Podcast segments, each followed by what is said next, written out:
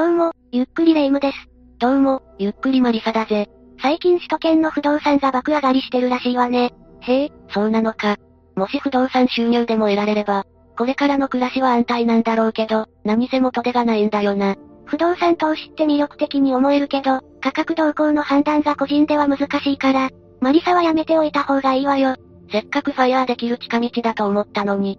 そういえば不動産取引によるトラブルが原因で、1983年に一家5人が殺害された事件を知ってる？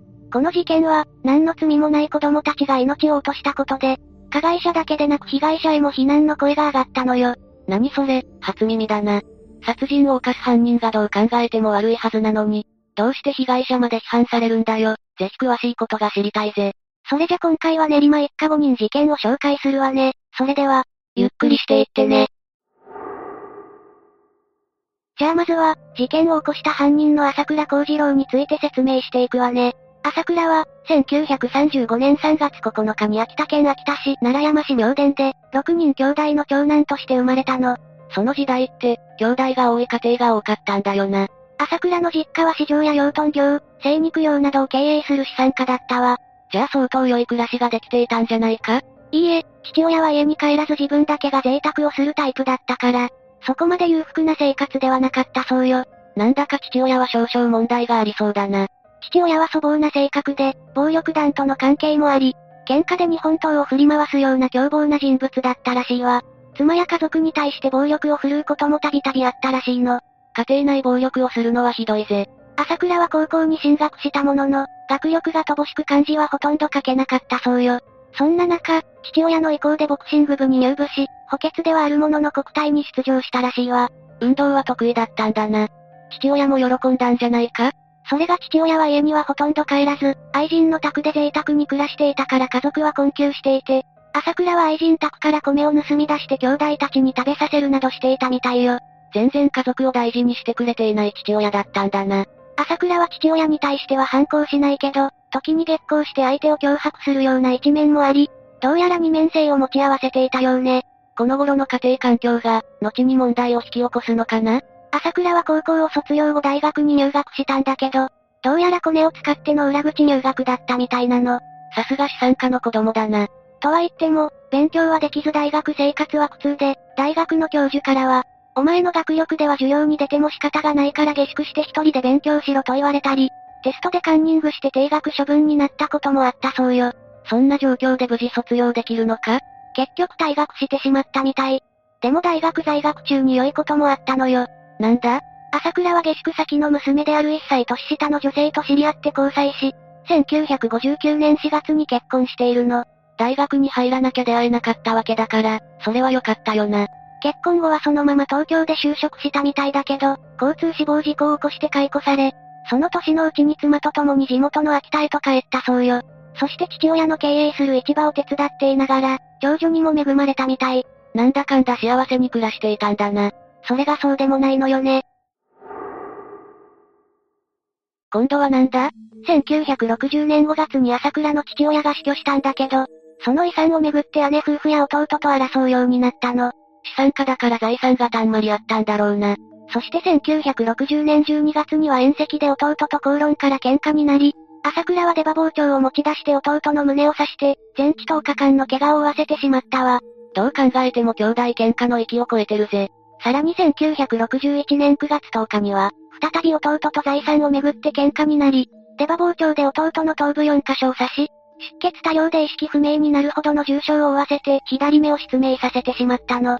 殺人未遂じゃないか。朝倉は子供の頃から二面性を持っていると言われていたけど、父親の死をきっかけに凶暴な一面が一段と強くなり、性格が表変したらしいわ。色々と解放されてしまったのかもな。この事件で朝倉は殺人未遂で逮捕され、1962年8月に、懲役3年の実刑判決を受けて千葉県奈良市の刑務所に服役したの。そりゃそうだよな。それにしても奥さんは旦那が犯罪者になって大変だぜ。この少し前の1962年の春頃には長男が誕生していたのよ。父親であるという自覚を持ってほしいぜ。その後1965年5月に仮出所した朝倉は、秋田の親族とは絶縁状態になったことから、奥さんが待つ東京に行き、家族4人で再スタートを切ったの。仕事は見つかったのか？新宿の不動産鑑定所に鑑定士アシスタントとして勤務しながら、不動産鑑定士になるための勉強を始めたそうよ。人生を一新しようとしていたんだな。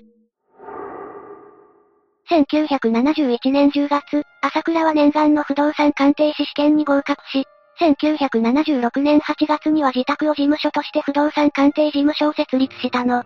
すごいじゃないか。忙しく苦労は多いながらも、仕事は順調だったみたい。でも、1982年頃になると不動産鑑定料は苦労の割に収入が少ないとか、年を取り病気になれば仕事ができなくなると仕事に対する不安を抱いたようなの。そこで、不動産取引でまとまった利益を上げようと思い立った朝倉は、不動産鑑定ではなく不動産取引業を行うことに目をつけたみたい。不動産取引業ってそんなに儲かるのか？ええ。一度の取引で1000万円以上の利益を上げることも可能なのよ。そんな夢のような仕事があるのか？朝倉が不動産取引業務として最初に行おうとした取引が、今回事件の被害者となった S さん一家が住んでいた一軒家だったの。一体何が起こったんだ？この住宅は、S さんの妻の父親が1958年に居住用として入手した物件だったみたい。1977年に父親が転居する際、娘婿である S さん一家を呼び寄せ、管理させる目的も兼ねて居住させていたそうよ。家族が居住していたのに、売買することになったってことか？父親はこの物件を担保にして自身の会社の事業資金の融資を受けていたんだけど、1981年9月頃に会社の経営が立ち行かなくなり、1982年3月に債権者から競売が申し立てられたの。なるほど、そういうことか。そして1982年9月に最低売却価格1億280万円での期間入札が行われたわ。でもね、この物件には総額で2億1000万円もの抵当権が設定されている上、貸借人が居住している不良物件だったことで買い手がつかなかったの。不動産業界関係者からは敬遠されるリスクの高い物件だったんだな。でも今回が初めての不動産取引だった朝倉は、安い値段で売りに出されているこの物件に目をつけて、安易に購入を決断してしまった。それがそもそもの始まりなのよ。朝倉は定期預金など手持ちの資金に加え、自宅や事務所、所有していた山林など、ほぼ全財産を担保にして、銀行から1億4500万円の融資を受け、1983年2月2日にこの物件を落札し、総額1億280万円を支払ったの。全財産を担保にするだなんて、それほどこの取引に魅力を感じたんだな。この融資では、毎月銀行に支払う金利が約100万円にも上り、朝倉は一刻も早くこの物件を転売し、銀行に借金を返済する必要があったわ。だから S さん一家に早く自宅を明け渡すよう交渉したの。でも S さん家族は弁護士に依頼しているので一存では決められないなど、いろいろと理由をつけて、立ち退くことなく物件に居座り続けたの。競売に出されてたんだから、立ち退くのが普通だよな。ええ。でも S さん一家はごねていたのよ。自分ではどうにもならないと判断した朝倉は、自らの交渉と並行して、弁護士に依頼して明け渡し、その手続きも進めていたみたい。早速不良物件を掴んだデメリットが出てきてしまったんだな。しかし朝倉が S さんに3月いっぱいで立ち退いてほしいと要求したところ、S さんは一転して条件を飲むような態度をとった。そこで朝倉は早く転売先を探そうと考え、東京都の建設会社と総額1億2950万円で物件を売り渡すという譲渡契約を結んでしまったの。まだ明け渡してもらえる確証もないのにな。それにしても売買するだけで、2000万近くも利益が出る計算じゃないか？不動産売買って儲かるんだな。取引が成立すればね。S さん家族は言葉とは裏腹に、全く立ち退きに応じる気配を見せなかったのよ。それじゃあ、朝倉も焦りそうだな。でも S さんはゴールデンウィークをめどに明け渡すと匂わせる態度を見せた。そこで朝倉は引き渡し期日を1983年6月30日、遅延した場合の違約金を3000万円とする内容で正式に売買契約を結んでしまったの。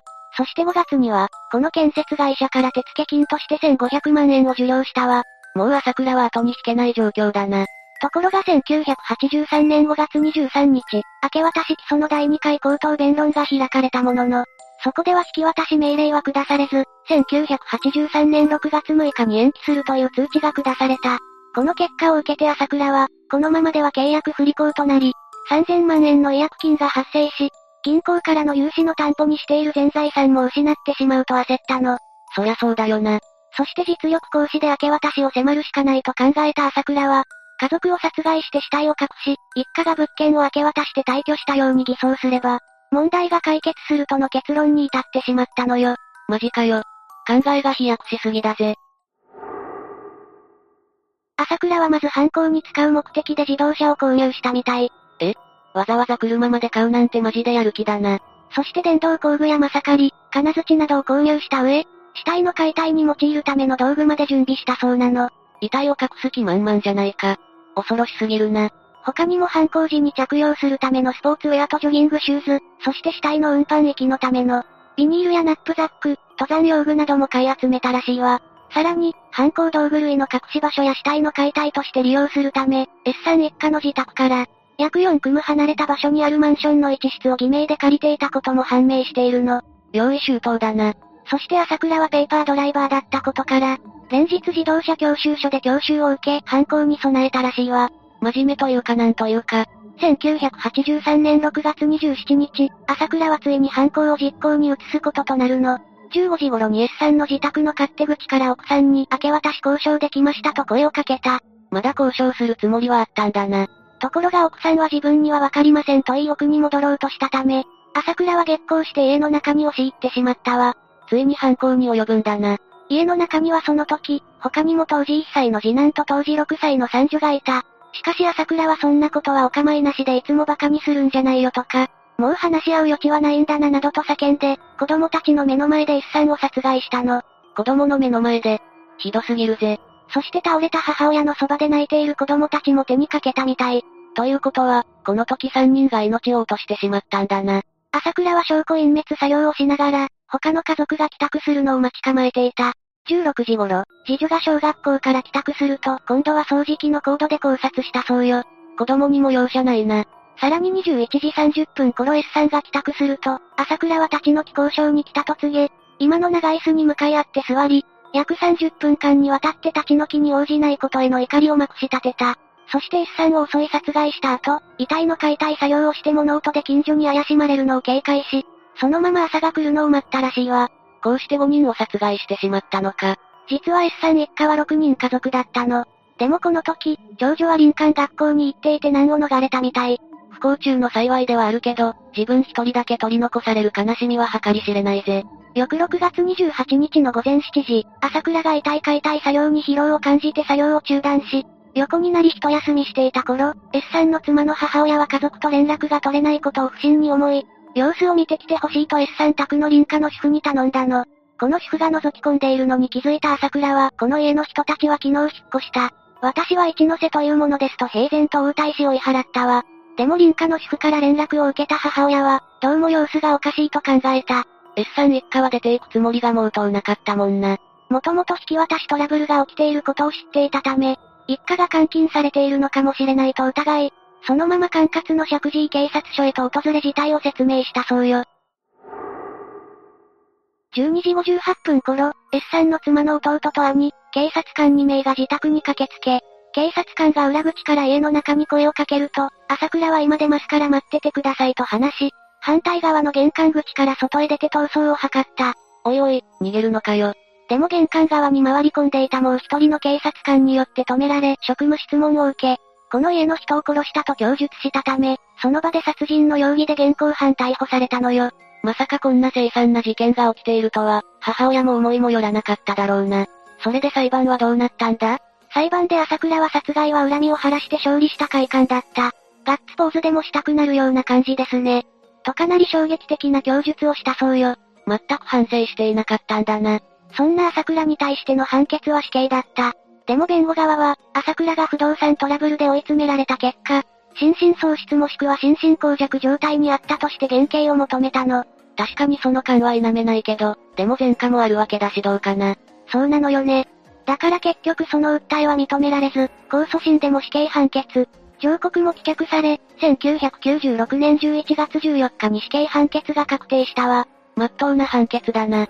死刑確定後の朝倉は拘置所内で、物静かで腰の低い人物だったと他の死刑囚から評されていたそうよ。残りの人生が短いと分かって、気性の荒い自分自身とは決別したのかもな。2001年12月27日、東京拘置所で死刑が執行され、朝倉の66年の生涯は幕を閉じたわ。ずっと気になっていたんだけど、冒頭にレイムが言っていた被害者一家に非難の声が上がったというのは、やっぱりすぐに立ち退かなかったことについてなのか？ええ。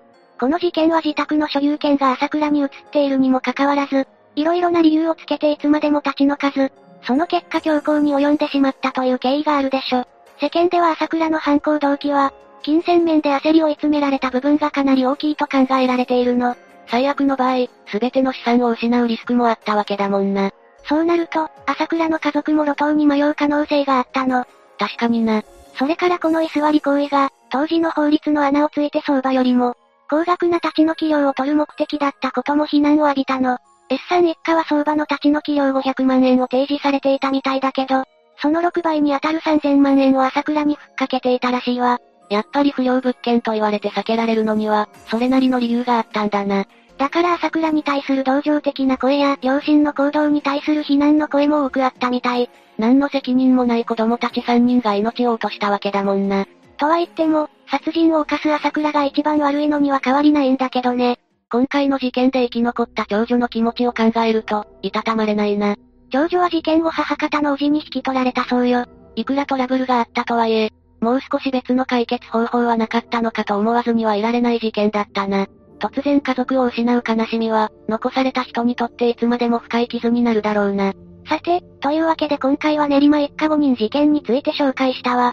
それでは、次回もゆっくりしていってね。